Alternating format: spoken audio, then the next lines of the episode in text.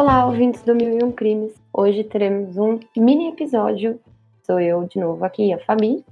Vou gravar isso sozinha, segunda vez que eu gravo um episódio sozinha, então calma, tenham paciência comigo. Eu tô aprendendo com a nossa rainha, Bruna.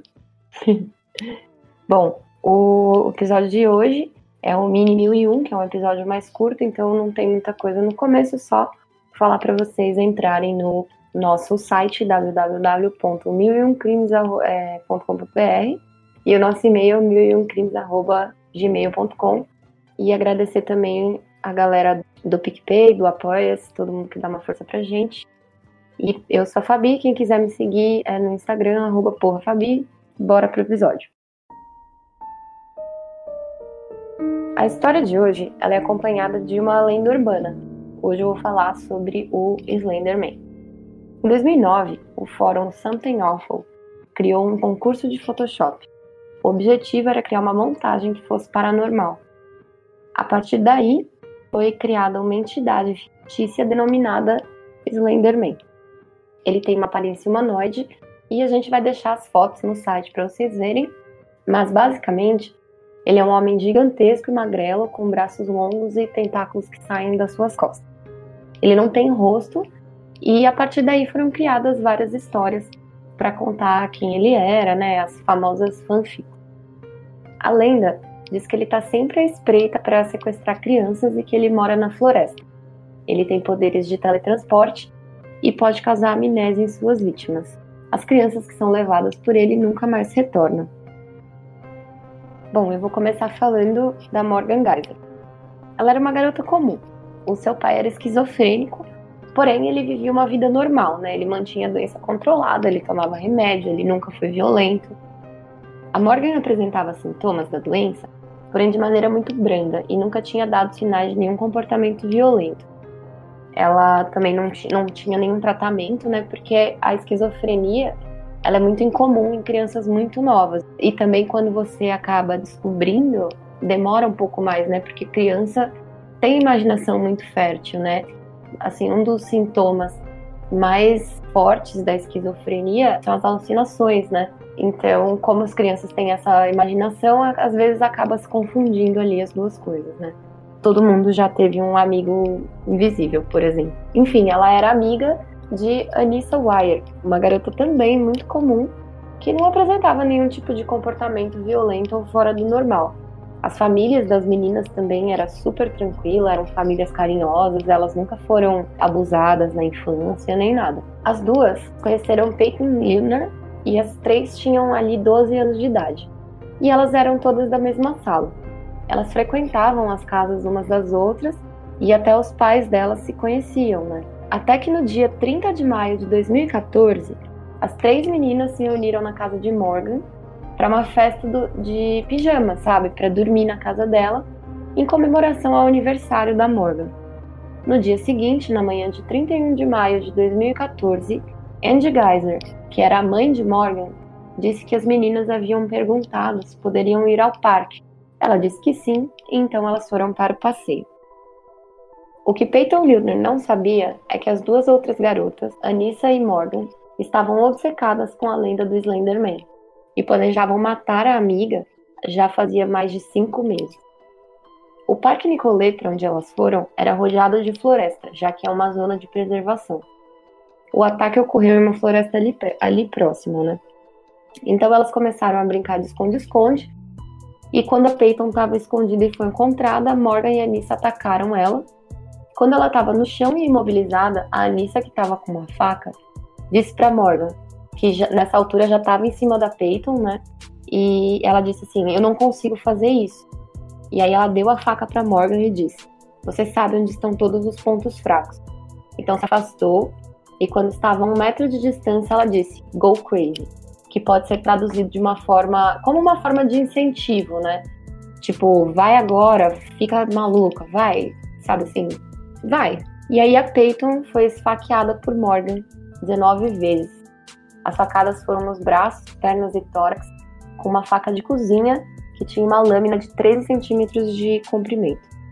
As principais feridas foram duas, que uma não acertou a artéria principal do coração por menos de um milímetro, o médico disse que era a distância de um fio de cabelo. E a outra facada principal atravessou o diafragma, cortando o fígado e o estômago. Morgan então disse a Peyton que se deitasse, porque assim o sangue demoraria mais para sair do seu corpo, e enquanto isso elas buscariam ajuda, mas elas simplesmente foram embora. Anice e Morgan foram, saíram andando pela rodovia. Elas só viraram as costas e foram embora após o ataque. Porém, Peyton ainda estava consciente quando foi resgatada e conseguiu dizer quem havia feito aquilo com ela. Anissa e Morgan foram presas perto da Interstate 94, uma rodovia ali perto. A faca usada no ataque estava em uma bolsa que elas carregavam e as duas estavam sujas de sangue. Os policiais disseram que Morgan aparentava não sentir nenhum tipo de empatia ou remorso, enquanto Anissa foi descrita como se sentindo culpada por esfaquear a vítima, mas achava que o ataque era necessário. Durante o interrogatório das meninas, Morgan e Anissa alegaram que o Slenderman escolheu Peyton como sua vítima. Ele disse que elas teriam que matá-la, ou então ele machucaria elas e as suas famílias. Elas disseram que após o sacrifício de Peyton, elas iriam para a casa do Slenderman na floresta e viveriam lá até o final de suas vidas. Elas também disseram que iriam matá-la no dia anterior, enquanto ela dormia na festa do pijama. Porém, a Morgan disse que estava cansada e deixaria para fazer no dia seguinte. O julgamento aconteceu em 2017. Anissa Wire se declarou culpada na participação em uma tentativa de homicídio de segundo grau. O júri a considerou inocente por motivo de incapacidade por doença mental e ela foi condenada a 25 anos de encarceramento institucional em um hospital psiquiátrico. Ela foi transportada para o Instituto de Saúde Mental Winnebago, onde permanecerá até os 37 anos. Já Morgan Geyser aceitou uma oferta em que ela não iria a julgamento, seria avaliada por psiquiatras para determinar quanto tempo ela deveria ser internada em um hospital psiquiátrico. Logo, ela foi condenada a até 40 anos de internação. Porém, não existe um tempo mínimo para a permanência dela para essa condenação. Então, ela, ela pode tentar ser reavaliada né, novamente, pedir audiências, e a família pode entrar com alguns recursos para que ela saia antes desse tempo, meio que a qualquer momento, assim. Então não tem uma pena mínima para ela, ela pode ficar até 40 anos. Mas dependendo da avaliação psiquiátrica, ela pode sair antes. Então, tipo, digo antes, sei lá, daqui 5 anos, sabe? Esse é um caso de folia do, que é conhecido como loucura A2. É um transtorno psicopatológico induzido, na qual sintomas psicóticos são compartilhados por duas pessoas, geralmente da mesma família ou próximas, ele é classificado como um transtorno psicótico compartilhado mesmo. E ele pode ser até de mais pessoas quando tipo da mesma família, assim. E aí ele tem até uma vertente que chama Folie Family. Após o ataque, Peyton se arrastou para uma estrada próxima. Mesmo ferida, ela conseguiu chegar até a beira da estrada onde ela foi encontrada por um ciclista, Greg Steinberg que imediatamente ligou para a polícia e conseguiram resgatar Peyton ainda com vida. Ela foi levada ao hospital às pressas e entrou em cirurgia. Após sete dias no hospital, ela foi liberada. E quatro meses depois disso, ela voltou à escola. Hoje em dia, ela tem 15 anos e é uma garota tranquila e saudável. Três meses atrás, ela falou pela primeira vez publicamente sobre o ataque e fala que superou na medida do possível, né? Eu vou deixar aqui todos os links para vocês, inclusive da entrevista, tudo certinho para que vocês escutem, né? E vocês possam ver também. Eu vou deixar agora aqui uma recomendação de filmes e, e um livro e um jogo também, né? Porque, na verdade, todas as vezes que a gente posta algum episódio, vocês pedem pra gente. Então, eu vou aproveitar aqui e deixar o filme Slenderman, Pesadelo Sem Rosto, que é uma ficção mas também a HBO tem um documentário de duas horas chamado Beware the Slenderman. A tradução em português eu não sei qual é, mas seria algo como Cuidado com o Slenderman. E esse é um documentário que mostra, tipo, até as, uh, os depoimentos das meninas, então é muito legal para vocês verem como realmente, assim, a Morgan, ela é muito esquisita, gente, sério. Vejam, sério, é muito surreal. Bom, e como livro, eu vou deixar o título Slenderman, do Dexter Morgenstern, mas eu não sei se tem em português.